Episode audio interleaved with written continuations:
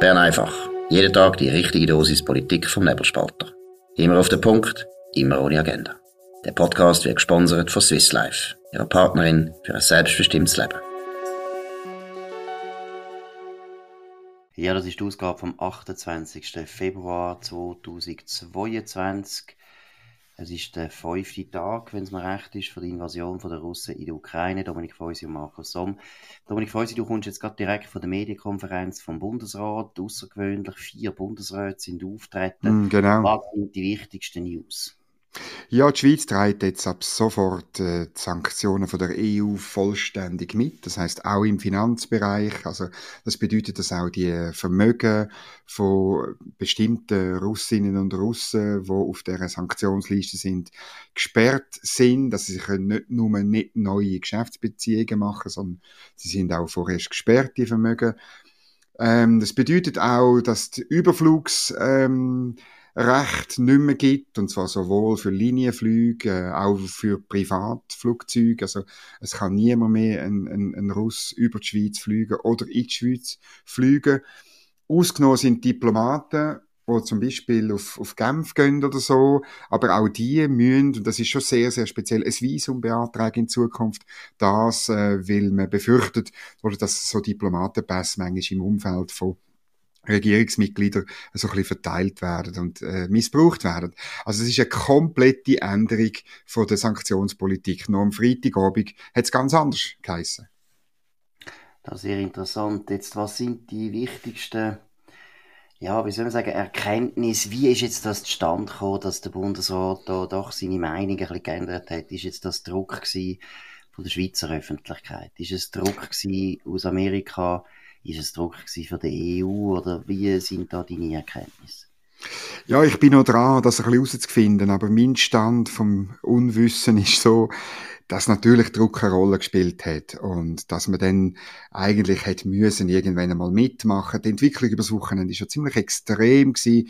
Also, dass sowohl ähm, die EU wie zahlreiche andere Länder rund um die EU nicht nur Sanktionen erlassen und mittragen, sondern sie tun Hilfsgüter schicken, sie tun militärische Güter schicken. Deutschland äh, tut aufrüsten, ähm, es werden Kampfflugzeuge tut man den Ukrainer schenken. Also das ist ja eine wahnsinnige Entwicklung in den letzten 48 Stunden. Dem kann sich die Schweiz eigentlich nicht entziehen. Wenn man im Ignazio Cassis äh, zugelassen hat, dann ist seine Begründung natürlich ein bisschen eine andere. Also man hätte eben jetzt genau angeschaut, ob das mit der Neutralitätspolitik oder Neutralitätsrecht vereinbar ist. Und man hat festgestellt, dass Neutralität nicht tangiert sei. Und darum hätte man da schwierige Schritt ähm, äh, können machen, eben nachdem wir einen äh, eingehend geprüft haben und es sei also kein Präjudiz für andere äh, Krisen. Wir sind weiterhin neutral. So probiert man das ein bisschen aufrechtzuerhalten. Gut, das dunkelt mir natürlich ein Witz, oder? Ich meine, es ist klar, was jetzt läuft vom Westen her, und das ist völlig okay, das ist ein Wirtschaftskrieg gegen die Russen, und die Russen haben den Krieg ausgelöst, und jetzt probiert man mit wirtschaftlichen Mitteln zurückzuschlagen. Und die Schweiz nimmt natürlich eindeutig Partei, wenn sie jetzt die Sanktionen mitmacht. Von dem her bin ich schon erstaunt, was Juristen immer wieder können, wenn sie, wenn sie Zeug neu ausdenken. Wir kennen doch die Juristen. genau, wir ja. kennen unsere Juristen. Jetzt eben, jetzt ist ein bisschen die Frage die, oder, hat man jetzt können die Neutralität verteidigen, was ich gefunden hätte, wäre gut gewesen, oder man hätte einfach noch viel mehr Low Profile sollen behalten. Oder ist die Realpolitik so gewesen, dass man jetzt schnell hat müssen angehen wie ist deine Einschätzung? Ja, ich glaube wirklich, oder, der Druck ist, ist viel zu hoch geworden. Und es hätte das Manöver gegeben mit der Friedenskonferenz. Äh, da bin ich noch dran, aber ich habe den Eindruck, oder habe ein paar Informationen, dass das gar nie der Fall war, dass die Schweiz so eine Friedenskonferenz hätte können ausrichten. Es laufen ja heute so Gespräche an der ukrainischen, belarussischen Grenze. Gleichzeitig ähm, enorm schwere Kampfhandlungen. Ähm, ich habe übers Wochenende habe ich das Gefühl gehabt, machen die Ukrainer sehr gut. Ähm, haben, haben den ersten Ansturm überstanden, aber Russland hat heute wirklich durch, auch durch Flächenbombardement, zum Beispiel in Kharkiv hat man Bilder gesehen, die verifiziert sind, also Flächenbombardement in Zivil, von Zivilisten ähm, besiedeltem Gebiet. Das sind ganz schlimme Bilder. Ich glaube, Russland tut noch einisch einen drauflegen und gleichzeitig ähm, hat es so eine Verhandlungsrunde gegeben, wo äh, von ukrainischer Seite sogar der Verteidigungsminister äh, anwesend war. Ich weiß nicht, ob das gescheit war, sehen wir dann. Ähm, ich glaube wirklich, im Moment ist es auch gar noch nicht reif, Zeit für irgendeine Friedenskonferenz. Glaube ich auch. Und zweitens muss ich halt auch sagen, ich finde das immer ein bisschen peinlich, wenn man sich so ein bisschen aufdrängt mit seinen guten Diensten. Das ist nicht nötig. Das ist, aber das haben wir auch nicht nötig. Und gut, ich eben, ich sehe es doch ein bisschen anders als du. Ich glaube, ich sehe es realpolitische sehe ich durchaus. Ich hätte es wahrscheinlich jetzt noch ein bisschen rausgezögert. Kann man sagen, das wäre vielleicht auch eine dumme Idee gewesen. Weiß es nicht so recht, aber was einfach klar ist, und da muss man jetzt einfach nicht, da kann man jetzt nicht einfach sagen, das ist nicht Neutralitätspolitik. Und wir müssen schon sehen, oder? Der Erste Weltkrieg ausgebrochen ist, haben die Schweizer gesagt, wir sind neutral. Wir haben es auch 1939 gesagt. Äh, Neutralität ist immer auch eine sehr schwierige Handlung gewesen, weil es ist moralisch immer ambivalent. Das ist ganz klar. Man hält sich draus und immer ist es so, dass beide Seiten natürlich einem nachher kritisieren, dass moralisch ungenügend und häufig ist es ja dann auch eindeutig. Ich meine, im Zweiten Weltkrieg ist es ja wirklich gar keine Frage gewesen, auf welcher Seite dass man muss sein. Und trotzdem hat die Schweiz dort natürlich sich neutral, äh, zur Neutralität er, er, erklärt. Also es ist natürlich schon ein Bruch von dieser Neutralitätspolitik. Und was mich ganz, ganz fest stört, muss ich ehrlich sagen, wenn ich die Medienmitteilung lese, und da merkt man einfach, die Leute sind einfach EU-hörig. Wieso muss die Schweiz jetzt 300 Mal betonen, wir machen alles gleich wie die EU? Man hätte ja können sagen, mehr folgen den Sanktionen vom Westen. Und der Westen ist nicht nur die EU, das ist vor allem natürlich Amerika, das ist Kanada, das ist Australien, das sind all, Japan, das sind alles sehr ehrenhafte Länder. Aber nein, wir müssen wieder so krücherisch, so unerträglich krücherisch sagen, wir machen alles wie die EU, weil wir wollen ja eigentlich in der EU sein. Und wir wollen die gar nicht provozieren, die sonst für uns auch böse sind. Also ich finde es furchtbar. Also die Kritik, die teile ich, aber die ist schon ein bisschen im Gesetz angelegt. In dem sogenannten Embargo-Gesetz ist eben vorgesehen, dass wir Sanktionen, wenn wir Sanktionen übernehmen, dann sind das die von der EU. Die von der UNO übernehmen wir auch, aber die hätten noch, die hätten noch keine gesprochen, oder? Ähm, aber bei der EU, das ist so, das ist so im Gesetz drin und das ist eigentlich, das ist das grosse Problem. Und ich finde auch, man ja. tut das zu fest betonen. Und dann muss ich natürlich schon sagen, du hast den Zweiten Weltkrieg angesprochen. Im Zweiten Weltkrieg haben wir ja auch Neutralität erklärt, aber wir haben sie dann nicht in den Detail auch durchgeführt. Und letztlich muss ich sagen, ich finde das eine ähnliche Situation, nämlich ein Krieg vor unserer Tür, nicht eine vergleichbare Situation, aber eine analoge Situation, ein Krieg vor unserer Tür. Und wir tun unsere Neutralität erklären, aber wir tun jetzt bei bestimmten Sanktionen mitmachen. Ich finde das nicht eine vollkommene Abkehr von der Neutralität, aber das, und, und, und interessant ist ja, du erinnerst dich, wo wir das erste Mal über das gestritten haben, am, am Donnerstagabend, hast ja du gesagt, es könne sein, dass die Schweiz dann am Schluss sowieso nicht anders kann, dass sie muss mitmachen. Ah, ja. Und aber genau das ist vermutlich passiert. Ja, ja aber dann muss ich sagen, dann hat, aber dann hat man aber am besten gerade sofort, hat man gerade ja, sofort nein, mitgemacht. Wenn du, wenn und den Ball ein bisschen flach gehalten. Nein, aber schau, Dominik, wenn du mittelfristig willst, glaubwürdig noch bleiben gegenüber den Russen als neutrales Land, dann hättest du das müssen machen. Und jetzt ist ganz klar, wir sind jetzt eine Partei und die Meinung oder die Hoffnung, dass die Russen sich das nicht gemerkt haben und gesehen, also die Neutralität von der Schweiz ist auch nicht mehr so, wie sie mal war, das ist klar. Aber was ich noch will sagen zum Zweiten Weltkrieg, also da können wir dann ein anderes Mal noch ein bisschen länger drüber reden oder auch streiten, das ist nicht ganz richtig. Also wir haben überhaupt keine Sanktionen ergriffen, je im Zweiten Weltkrieg. Wir haben. Äthiopien gegen Italien mitgemacht bei den Wirtschaftssanktionen. Das mhm. hat dazu geführt, dass es enorme Spannungen gegeben in der Schweiz, hat aber auch dazu geführt, dass es nichts genützt hat. Weil das ist auch die Erfahrung, oder? Die wirtschaftlichen Sanktionen haben eigentlich noch nie richtig zum Ziel geführt. Aber dann hat ja die Schweiz wirklich gegenüber dem Völkerbund neu erklärt, wieder die absolute Neutralität. Weil man gesehen hat, das wollen wir nicht. Und dann, im Zweiten Weltkrieg, ist nicht wahr. Also du kannst, den, kannst den BRG-Bericht lesen, was Neutralität betrifft. Die Schweiz hat Neutralität in paar sehr wenigen, in sehr wenigen Fällen gebrochen. Oder, also ich will sogar noch diskutieren, ob man es wirklich gebrochen hat, kann man lange diskutieren. Aber ist ja gleich, das war der Zweite Weltkrieg, die Zeiten sind sicher anders. Aber was ich noch schnell würde sagen wegen dem Embargo-Gesetz, da hast du recht, oder, dass das eben schon angelegt ist, das ist natürlich schon falsch. Aber was mhm. ich jetzt auch noch erwartet hätte, aber ist natürlich viel zu viel erwartet, Eigentlich hätte doch jetzt die Ignazio Cassis müssen sagen, mehr verzichtet auf einen Sitz im Sicherheitsrat, weil Duno hat sich wieder erwiesen als ein absoluter Papiertiger. Es ist einfach ein Gremium, wo wir nicht reingehören. Es ist ein Witz. Ich meine, Russland ist der Aggressor, Russland hat das Veto, denn China ist ja praktisch verbündet mit, äh, mit Russland und dort auch wahrscheinlich, hätte das wahrscheinlich sogar auch noch eingeleitet. Ich meine, Entschuldigung, da haben wir nichts verloren. Und dann hätte ich schon viel weniger Mühe gehabt, dass man jetzt die Sanktionen mitträgt, sondern man hätte dann gar gesagt, komm, wir verzichten aber auf den Blödsinn verzichten. Ja, da bin ich bei dir. Ich habe gestern Abend eine, äh, so eine Sitzung vom Sicherheitsrat mit äh, verfolgt. Das kann man auf dem Netz, man kann es auch nachschauen. Ich tue den Link äh, in, die, in die Show Notes von, von dem Podcast. Ähm, und, und wenn du das schaust, und dich fragst, was würde jetzt echt da die Staatssekretärin Pascal Beriswil, was würde sie jetzt da sagen? Würde sie sich, oder? Das ist ja, das ja das grosse Problem, das ich habe mit der, mit, mit der Zurückhaltung bei den Sanktionen, ist ja insbesondere, weil die Schweiz, ähm, die, die, die Verurteilung und die, moralische, die, die, die moralische Beurteilung von der ganzen Sache auf der Lippe führt und dann nichts macht, oder? Das ist so, der, sagen wir auch der Unterschied zum Zweiten Weltkrieg, oder? Dass man, man dort sich zurückhalten, auch in der Beurteilung von dem, was abläuft, oder? Und ich meine, das ja, ist, also, ich, meine, ich, ja. ich sehe natürlich nicht, ich hätte jetzt auch nicht gefunden, dass der Bundesrat sich muss da äußern. Wir haben uns genug geäußert. Es gibt genau. so viele Politiker im Parlament, die hätten können sagen, es ist eine Sauerei, oder sie hätten auch können sagen, alle genau. Parteivorsitzenden tun sich zusammen. Es ist unnötig, dass der Gassis, da hast du völlig recht und das habe ich auch stoßend gefunden und du hast es auch in deinem Artikel gut beschrieben. Das ist dann lächerlich, wenn man sagt, das ist ganz, ganz schlimm, wir tun es verurteilen. Mei, mei, mei.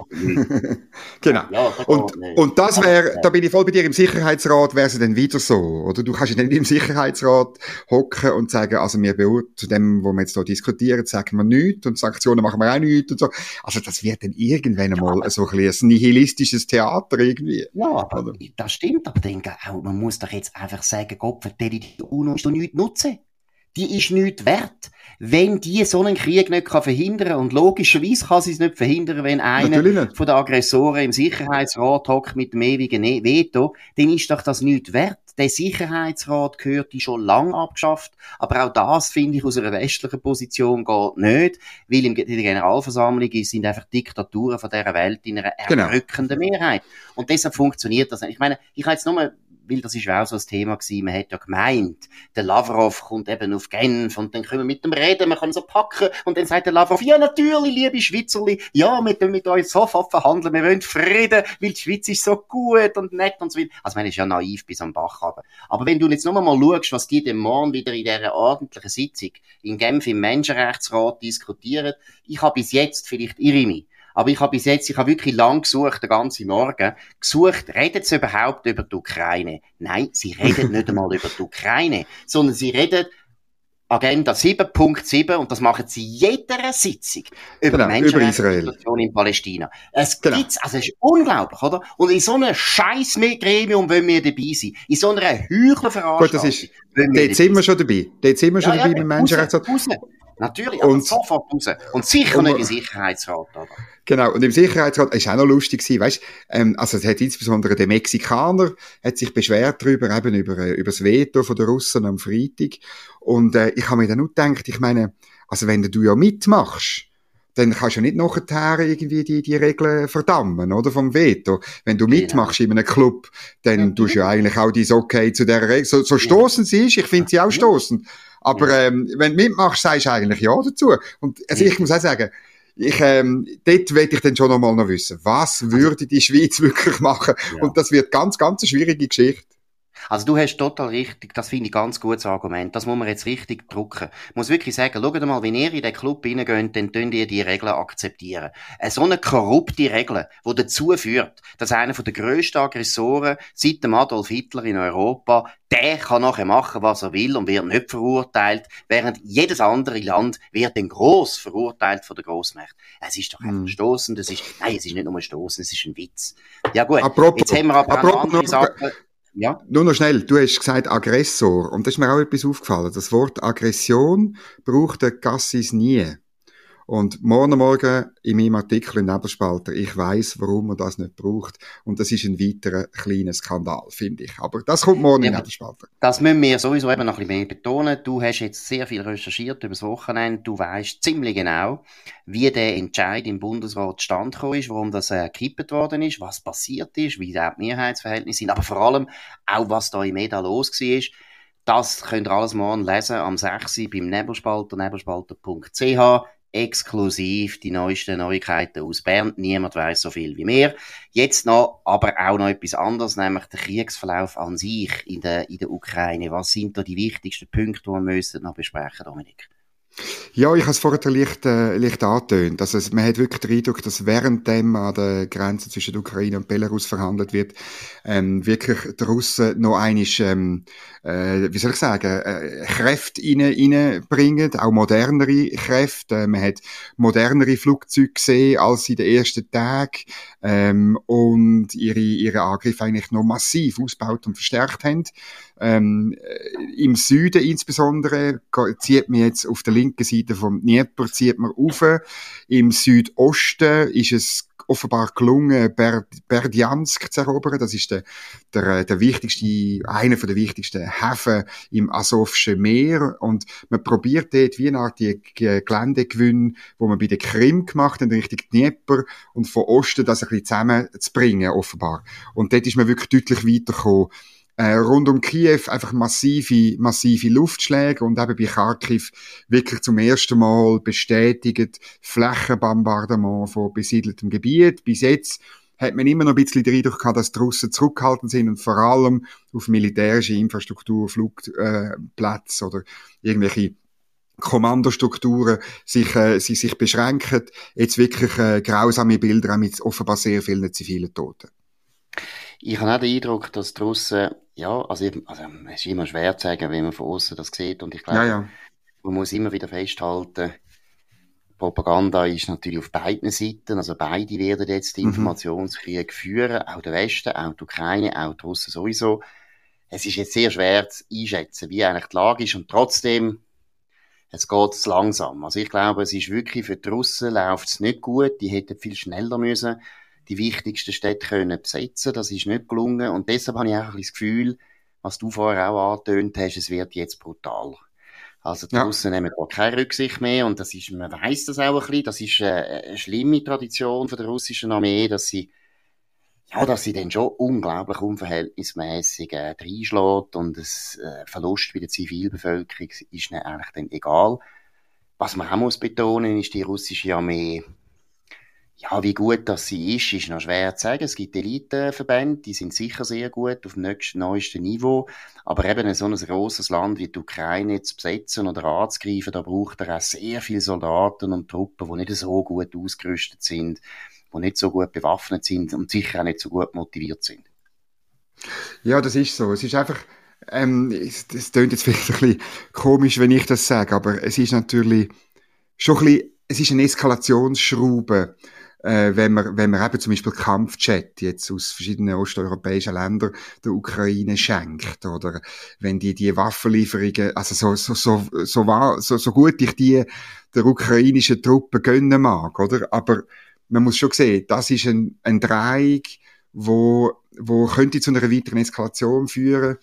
Eben Leute, die besser daraus kommen als ich, lese ich einfach, dass sie sagen, heute werden zum ersten Mal Waffensysteme, äh, sei es äh, Artillerie, eben sei es Flugzeuge eingesetzt, wo sehr modern sind, wo auch von, nur von absoluten Profis können bedient und, und verwendet werden.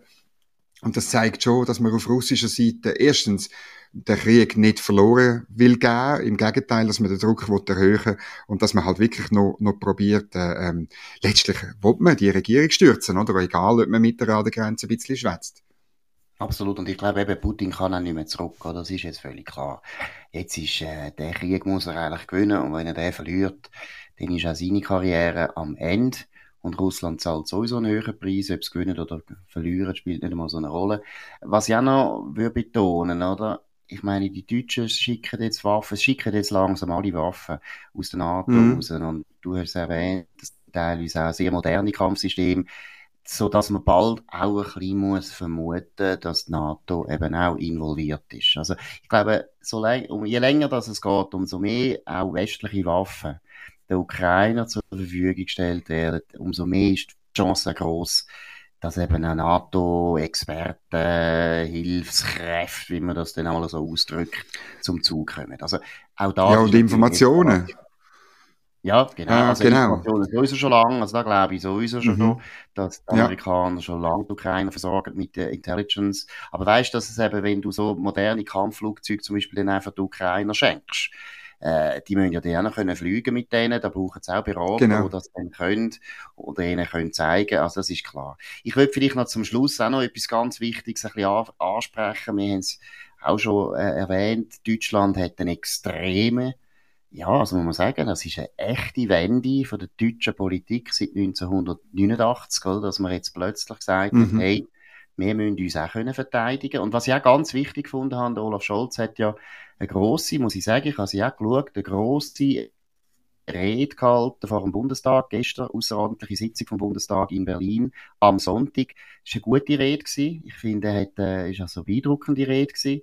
Und er hat angekündigt, dass die Bundeswehr eindeutig jetzt sehr deutlich aufgerüstet wird. Also man tut jetzt 100 Milliarden in ein Sondervermögen Bundeswehr rein und so mit diesen 100 Milliarden sollen noch das Jahr die äh, neue Waffen, also Waffen, eben nicht irgendwelche Pensionen von Offizieren gezahlt werden, sondern wirklich Waffen genau. sollen gekauft werden, unter anderem Drohnen in Israel, die modernsten, aber auch, für uns auch interessant, F-35 Kampfflugzeuge, also die Flugzeuge, die wir auch wollen beschaffen und was auch wichtig ist, man wird auf 2% vom GDP, also vom BIP von Deutschland, jetzt aufgehen mit den Rüstungsausgaben. Das muss auch Folgen haben in der Schweiz. Ja, ich finde auch, also das ist äh, eigentlich klar. Und man hat vorher hat Viola Amherd gehört an der Medienkonferenz, das ist noch interessant gewesen, es ist die erste Medienkonferenz gewesen von der Viola Amherd, wo sie meiner Ansicht nach wirklich grundlegend über Sicherheitspolitik und über die Notwendigkeit von einer starken Schweizer Armee geredet hat. Oder bis jetzt macht sie immer gern Medienkonferenzen zu äh, Frauen in der Armee, zu Sportfragen und zu Solarpanels auf Kasernendächer. Und jetzt hat sie zum ersten Mal ja. wirklich über Sicherheitspolitik geredet. Das finde ich eigentlich gut.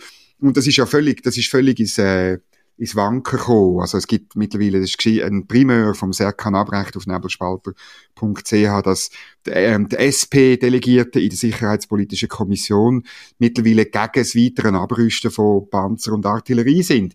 In, in völliger Verquerung äh, von der bisherigen sozialdemokratischen Sicherheitspolitik, wo immer nur weniger abrüsten und nur noch Frieden schaffen ohne Waffen, oder ist das Motto gewesen, oder? Und das ist, zeigt schon, äh, dass da völlig etwas ins Wanken gekommen ist, auch in der Schweiz. Absolut. Und ich finde jetzt Viola Amherd, die muss man jetzt gut beraten.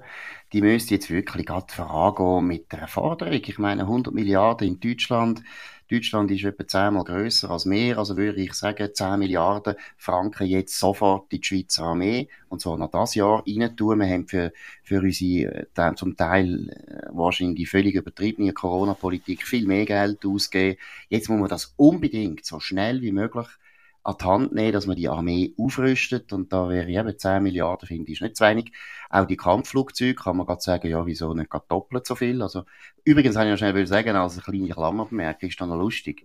Kannst du dich erinnern, wie wir in der Schweiz uns selber äh, wieder geißelt haben, wo man entschieden hat, dass man amerikanische Flugzeuge kauft? Und dann hat man gesagt, ja, das ja, genau. ist wieder ein Affront gegenüber der EU. Oh, wir haben Angst, wir haben Angst. Deutschland kauft ja, ja, amerikanische ja. Kampfflugzeuge interessiert. Ja, obwohl sie selber. Franzosen, Franzosen schauen die Röhren, passiert nichts. Ich meine, da sieht man alles, der Schrott, wo wir Ja, und die eigenen kaufen es nicht. Ja, Oder genau. die eigenen EADS. Genau. Absolut. Nein, das ist also, schon. Peinlich, peinlich. Aber noch eines, wie alle am Herz sollte jetzt meiner Meinung nach wirklich das auch, ja, muss auch nutzen, die Gelegenheit. Es geht auch ein bisschen um das, weil Leute sind jetzt wieder zu überzeugen, dass eine Rüstung wichtig ist, dass man eben, dass eben durchaus böse Leute gibt auf der Welt, wie zum Beispiel Wladimir Putin, und man muss sich vorsehen. Noch eine letzte Beobachtung, die ich mitgeben wollte im Bundestag, oder? Dann ist wahnsinnig immer geklatscht worden und meistens praktisch alle Parteien bis auf eine. Und das ist die AfD. Und wenn man das sieht, also mein ja, Eindruck ist, die Partei ist am Ende. ist weg. Die ist weg. Wenn du in so einer wichtigen historischen Situation die Lage völlig verkennst und eigentlich Partei nimmst mit den Finden von deinem eigenen Land, dann bist du, dann bist du vorbei. Dann bist du vollkommen vorbei. Und äh, von dem her, ich glaube, auch das wird Folgen haben in Deutschland. Ich glaube sowieso, dass in Deutschland jetzt einiges los ist und das wird dann auch natürlich auch in der Schweiz Folgen haben. Ja. Nur noch schnell, die SVP hat ja heute genau das gefordert, nämlich äh, mehr Geld für die Armee, mehr Soldaten, 20.000 mehr konkret. Und es ist interessant gewesen, die FDP hat sofort eine Medienmitteilung hinten nachgeschoben, mit ähnlichen Forderungen. Ähm, da gibt es auf bürgerlicher Seite ein bisschen einen Wettlauf, wer jetzt ähm, sicherheitspolitisch äh, die Flughöhe übernimmt. Die FDP wollte das natürlich, weil sie ursprünglich, das ist ihr Thema gewesen, oder? Aber die SVP hat das Thema natürlich ihre streitig gemacht in den letzten Jahren, wo die FDP diesbezüglich auch ein schwanken war ist. Und da werden wir noch ähm, ein paar Mal vielleicht können darüber reden, wer jetzt das Thema wirklich absetzen Genau, und da würde man sagen, jetzt auch an Gerhard Pfister, falls er zulässt. Gerhard Pfister, guter Tipp an dich. Das ist ja euer Dossier. Die Viola Amherd ist am Drücker. Jetzt ist die Zeit, dass eigentlich Mitte sich auch wieder äh, als äh, militärische Kraft etablieren. Wäre schön, wenn auch die Mitte jetzt mal würde sagen, jetzt wird aufgerüstet. Und zwar großzügig mit grossen Zahlen kommen Jetzt ist wichtig, dass man das macht. Das ist eine Zeitenwende überall, auch in der Schweiz. Das ist Bern einfach gewesen, von dem 28. Februar 2022, in dem legendären Monat Februar, wo ein spezieller Monat ist, ein trauriger Monat ist. Wir sind für euch wieder da, zur gleichen Zeit, auf dem gleichen Kanal, auf nebelspalter.ch. Danke für die Aufmerksamkeit. Könnt uns abonnieren. Auf Spotify könnt ihr uns auch hören, Apple Podcasts und so weiter. Könnt uns kritisieren vor allem aber weiterempfehlen. Wir wünschen einen schönen Abend. Das war Bern einfach, immer auf den Punkt, immer ohne Agenda. Gesponsert von Swiss Life, ihrer Partnerin für ein selbstbestimmtes Leben.